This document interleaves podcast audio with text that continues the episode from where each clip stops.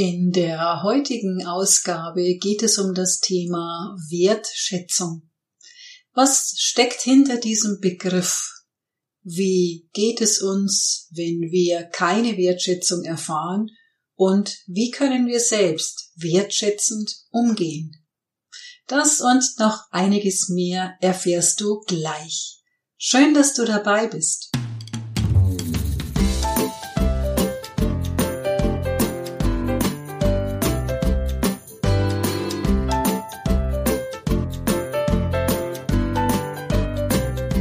Und damit herzlich willkommen allen, die schon öfter zugehört haben und allen, die heute zum ersten Mal dabei sind.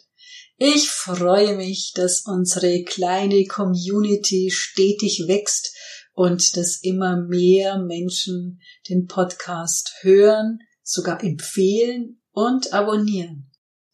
Danke euch dafür und danke auch für die Rückmeldungen, die ich immer wieder bekomme. Ich freue mich da so sehr drüber, dass ich nicht nur so in das Mikro rede, in das große, dunkle, schwarze Loch, sondern dass auf der anderen Seite wirklich jemand sitzt, der sich Gedanken macht und die dann auch mit mir teilt.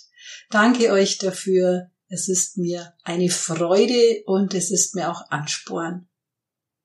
Wie ihr euch vielleicht erinnert, hatten wir in der Familie ein Fest Mitte August anlässlich der Hochzeit unserer ältesten Tochter. Ein wunderbares Fest. Und zu diesem besonderen Anlass wollte ich mir ein Kleid zulegen.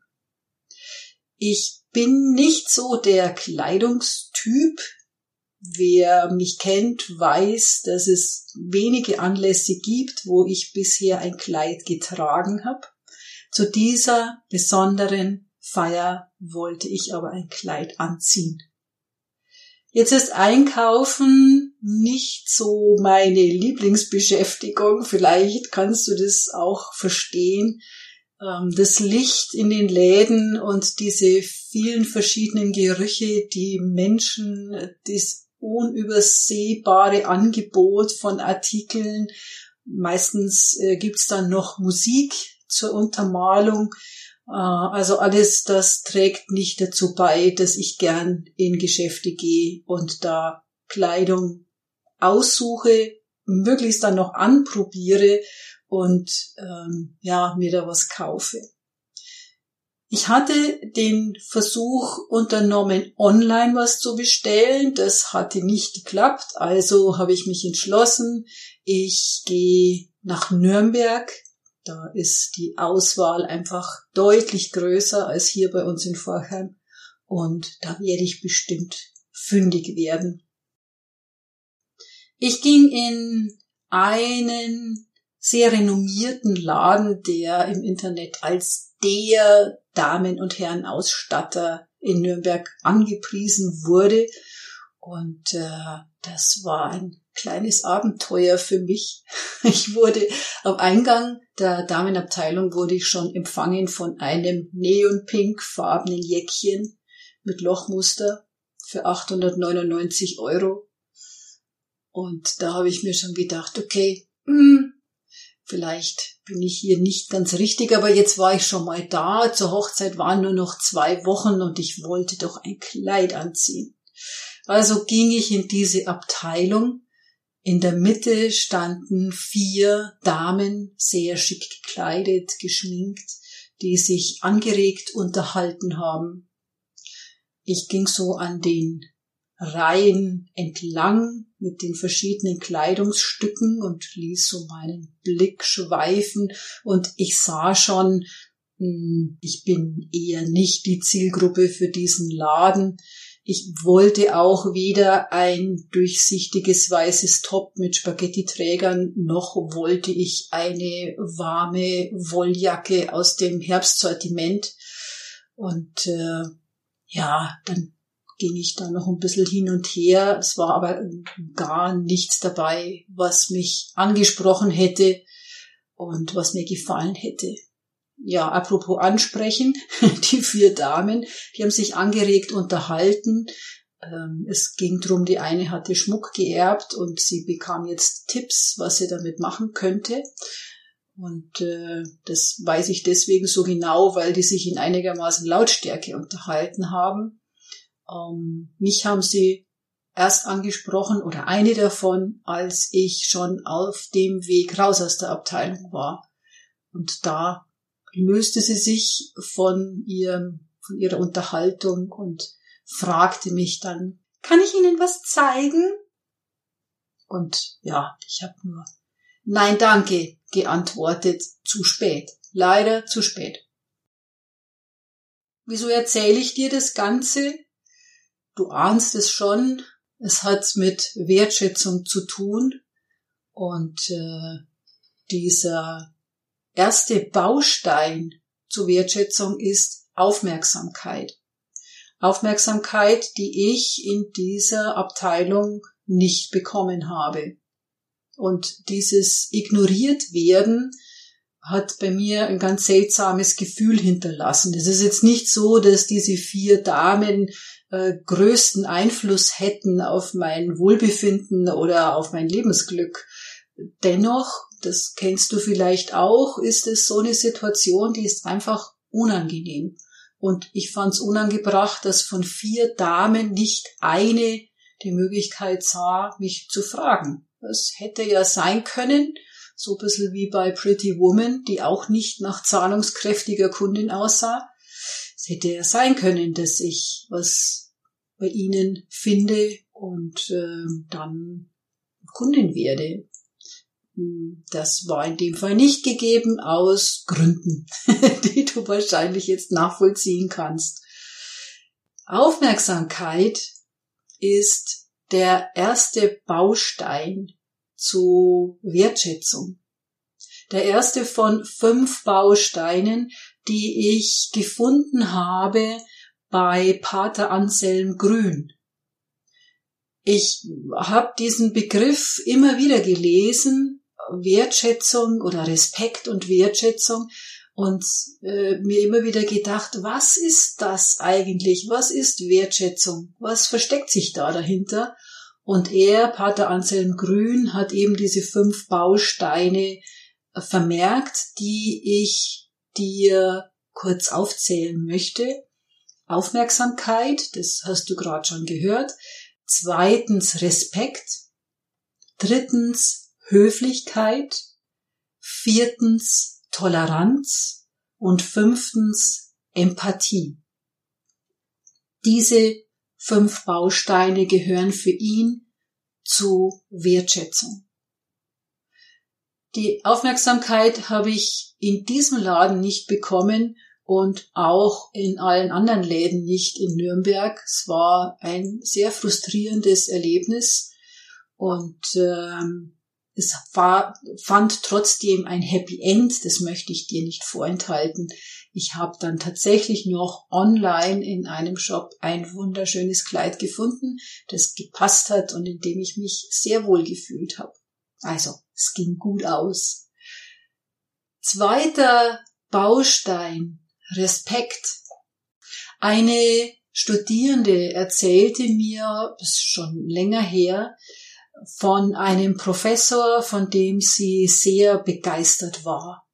Er sei der absolute Fachmann auf dem Gebiet und äh, dass er unterrichten würde und ähm, sie sei sehr fasziniert, was der alles wisse und wie der über den Tellerrand schauen könne und was der ähm, alles an äh, Fragen beantworten könne. Also äh, höchsten Respekt.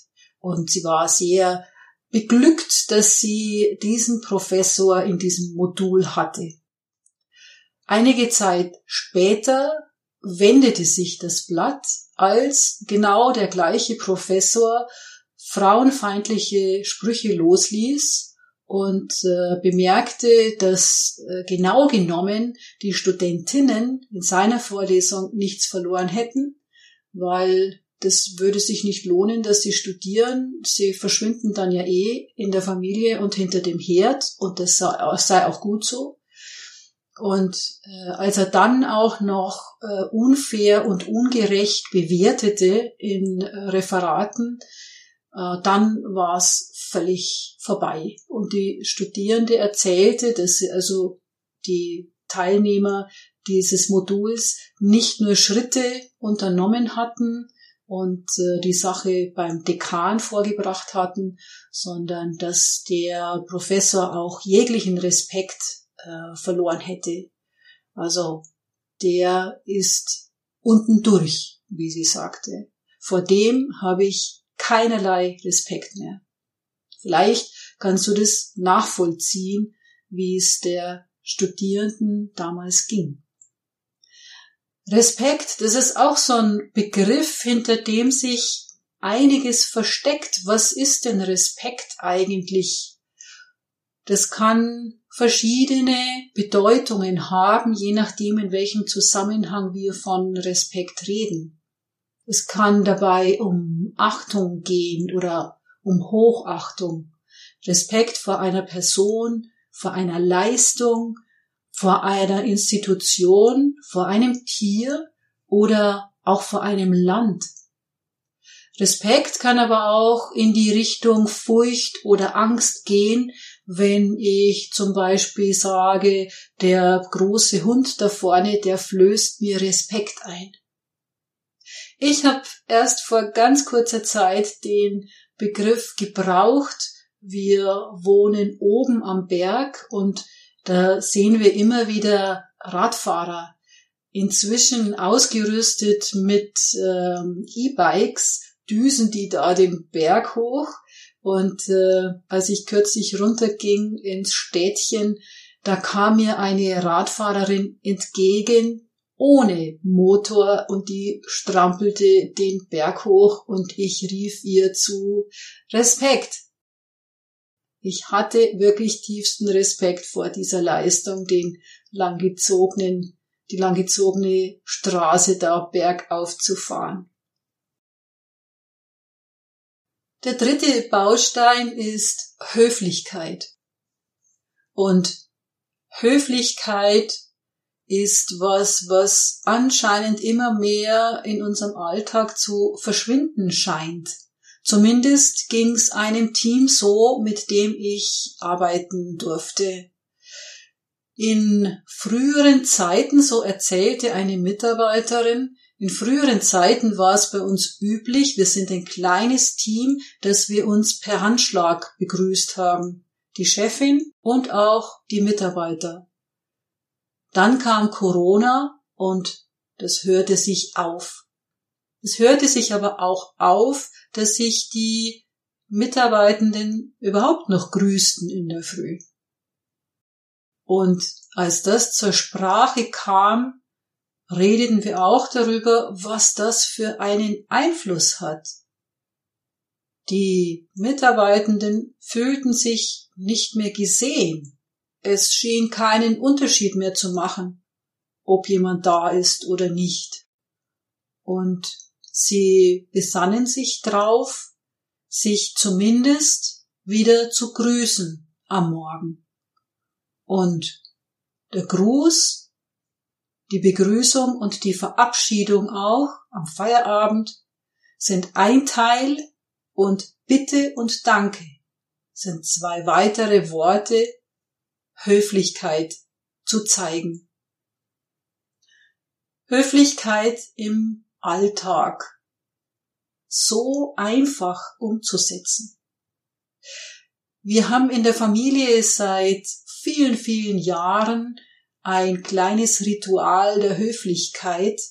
Ich war, als noch alle daheim waren, oft frustriert, wenn ich Essen kochte, dann setzten sich alle hin schlangen das Essen in sich rein, standen auf und nach zehn Minuten war schon wieder alles vorbei. Das gemeinsame Essen beendet.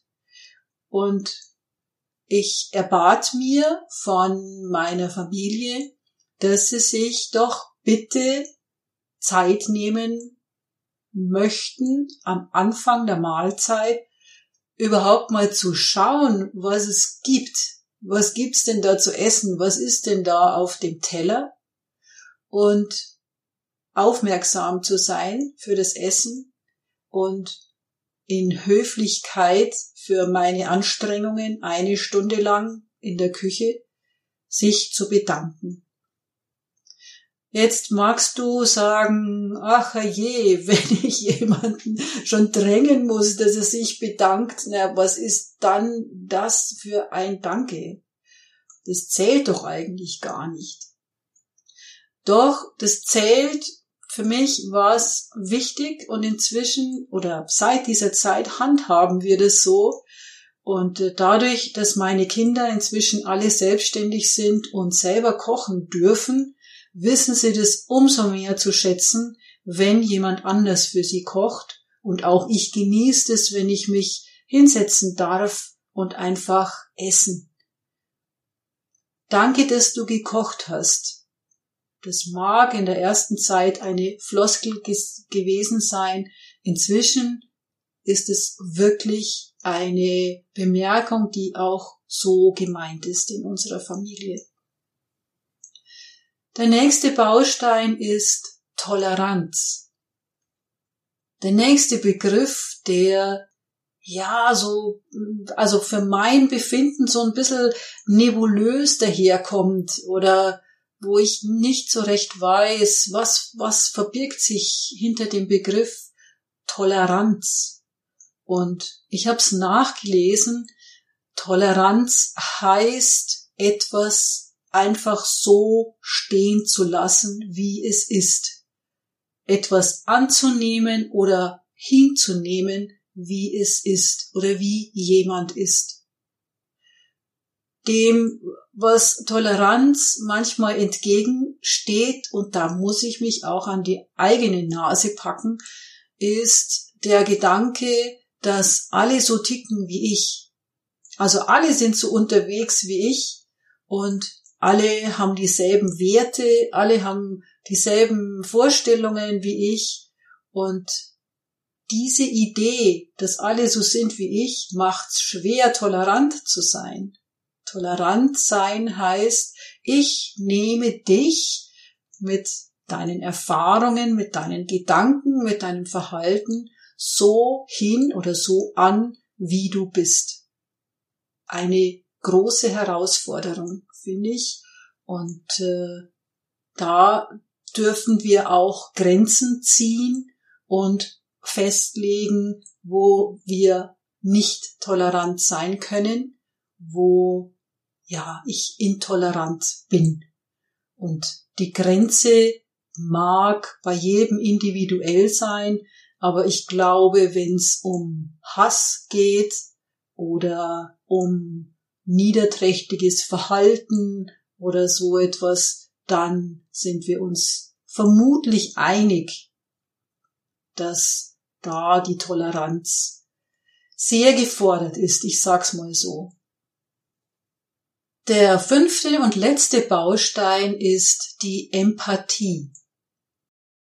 Ich weiß, dass mir viele zuhören, die feinfühlig sind die hochsensibel sind oder genauer gesagt empathisch hochsensibel, die sich sehr gut in andere einfühlen können.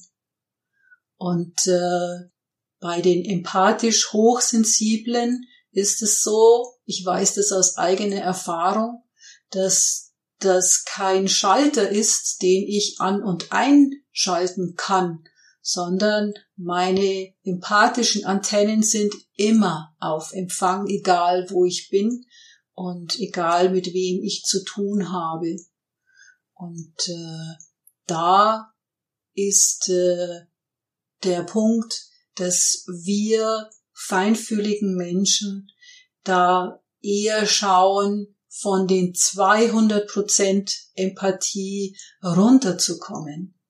Also nicht mehr Empathie zu zeigen, sondern weniger Empathie zu zeigen oder sich gewahr zu sein, dass alles ungefiltert auf mich einströmt und ich mich da abgrenzen und stellenweise auch schützen muss. Diese fünf Bausteine von Anselm Grün verstecken sich hinter Wertschätzung. Nochmal kurz genannt, Aufmerksamkeit, Respekt, Höflichkeit, Toleranz und Empathie. Was passiert, wenn es an Wertschätzung fehlt? Mein Einkauf in diesem Laden ist ein kleines Beispiel dafür, was die Konsequenz sein kann. Ich werde nicht mehr in diesen Laden gehen, das können die vermutlich verschmerzen. Ich werde diesen Laden aber auch nicht weiterempfehlen. Das ist eine Konsequenz, wenn Wertschätzung fehlt. In Firmen, in Einrichtungen, in Teams, in Familien, in Gruppen, sei es im Chor, im Sportverein oder in einer Umweltinitiative, hat es zum Teil massive Konsequenzen, wenn Wertschätzung fehlt. Das führt von unguter Stimmung zu Missverständnissen, zu Konflikten, die nicht ausgetragen werden, die so unter dem Teppich weiter schwelen. Manch einer oder eine kündigt innerlich oder kündigt wirklich, zieht sich zurück, will mit der Gruppe, mit dem Team, mit der Familie nichts mehr zu tun haben, steigt aus einer Gruppe aus, obwohl es da einen wichtigen Beitrag zu leisten gäbe. Und Konsequenzen hat dies auch auf unsere Gesundheit. Die mentale Gesundheit leidet, wenn wir keine Wertschätzung erfahren. Und wir sind viele, viele Stunden in der Arbeit, im Beruf, in der Familie unterwegs. Wenn da diese wichtigen Bausteine der Wertschätzung fehlen, dann fehlt es uns mit der Zeit auch an Gesundheit. Niedergeschlagenheit, Traurigkeit, Erschöpfung, Hoffnungslosigkeit, alles das sind Konsequenzen, die mangelnde Wertschätzung hat. Wenn du das jetzt weißt, dann ist zu überlegen, wo kann ich ansetzen? Was kann ich tun? Ich kann dir sagen, aus meiner Erfahrung merkt man und bestimmt auch du mangelnde Wertschätzung an der Kommunikation. Du hörst und du spürst, wie zwei Menschen oder ein Team oder Chefin und Mitarbeiterin, wie die miteinander umgehen, wie die miteinander reden, ob da Wertschätzung im Spiel ist oder nicht. Jetzt könnte man sagen, okay, dann arbeiten wir an der Kommunikation. Dann finden wir wertschätzende Formulierungen füreinander. Das mag eine Möglichkeit sein. Wesentlich nachhaltiger ist es allerdings, über die innere Haltung nachzudenken. Wie geht es mir mit diesen verschiedenen Bausteinen? Und wenn ich Wertschätzung von jemand anderem erwarte, dann darf ich erstmal bei mir selbst schauen, wie wertschätzend ich mich zeige, wie wertschätzend ich mit anderen umgehe. Und das ist der Ansatzpunkt zum Beispiel im Coaching, im Einzelcoaching und in den Teamworkshops. Zu sehen, was verbinden wir mit diesen verschiedenen Bausteinen von Wertschätzung. Wo setzt das an? Was verstehst du darunter? Was verstehe ich darunter? Wo können wir einen gemeinsamen Weg finden? Und wie können wir im Alltag ansetzen? Was kann ich in der Familie oder im Team oder in einer Gruppe tun, um mehr Wertschätzung in den Alltag zu bringen? Und ich möchte noch eine weitere Idee, die ist nicht bei Anselm Grün zu finden, eine weitere Idee ergänzen. Und zwar die Wertschätzung mir selbst gegenüber. Kann ich denn überhaupt anderen Wertschätzung zeigen, wenn ich sie mir selbst gegenüber nicht zeige? Ich erlebe im Coaching und auch an mir selbst immer wieder, dass es an Aufmerksamkeit fehlt. Ich habe ganz viel Aufmerksamkeit für die anderen, für das Außen, für Erwartungen, die die anderen haben, für Aufgaben, die ich zu erledigen habe. Wo ist die Aufmerksamkeit für mich selbst? Wie geht's mir gerade? Wie fühle ich mich? Was brauche ich, damit es mir gut geht oder damit es mir besser geht? Wie aufmerksam bin ich mir selbst gegenüber, meinen Bedürfnissen, meinen Werten gegenüber? Wie viel Respekt habe ich vor meiner Situation, vor meiner Lebensleistung? Ich erlebe das immer wieder, dass mir Coaches erzählen, was sie bisher erreicht haben. Ein Bild, das wir erarbeiten zum Lebensweg, zeigt das anschaulich. Wie viel Respekt hast du vor dem, was du bisher erreicht hast? Wie oft spielst du deinen Lebensweg runter? Ach, es war doch Glück. Ach, das kann doch jeder. Ach, das ist doch selbstverständlich. Hast du Respekt für dich selbst? Wie höflich gehst du mit dir um? Bedankst du dich? Bist du freundlich dir selber gegenüber? Klopfst du dir auf die Schulter, wenn etwas gut funktioniert hat? Oder gehörst du zu der Fraktion der ich beschimpf mich jetzt eben mal selbst? Wie kann es nur passieren, das ist doch so doof von mir. Meine Güte, das war ja klar, dass ich das wieder nicht hinkrieg. Redest du so mit deiner besten Freundin oder mit deinem besten Freund? Wie höflich oder unhöflich gehst du selbst mit dir um? Wie tolerant bist du dir selbst gegenüber, deinen Fehlern gegenüber? Wie gut kannst du damit umgehen, dass etwas nicht so läuft, wie du dir es vorgestellt hast? Dass du was nicht hingekriegt hast, was doch eigentlich alle hinkriegen? Wie tolerant bist du? Und gerade bei Fehlern, wir hatten schon mal den Satz in einer der vorigen Folgen, ich gebe ihn dir hier nochmal, weil er mir so gut gefällt, das verzeih ich mir jetzt am allerbesten gleich mal selbst. Und schließlich Empathie. Wie empathisch oder empathisch bist du dir selber gegenüber? Wie sehr fühlst du dich ein in deinen Zustand, in deine Gesundheit, in deine Gefühle? Wie ernst nimmst du sie? Und wie ernst nimmst du erste Anzeichen oder schon stärkere Anzeichen, dass du dich überforderst, überanstrengst, dass du zu sehr im Außen bist, außer dir sozusagen, und zu wenig bei dir. Diese fünf Aspekte kannst du dir anschauen am Ende eines Tages, einer Woche, eines Monats.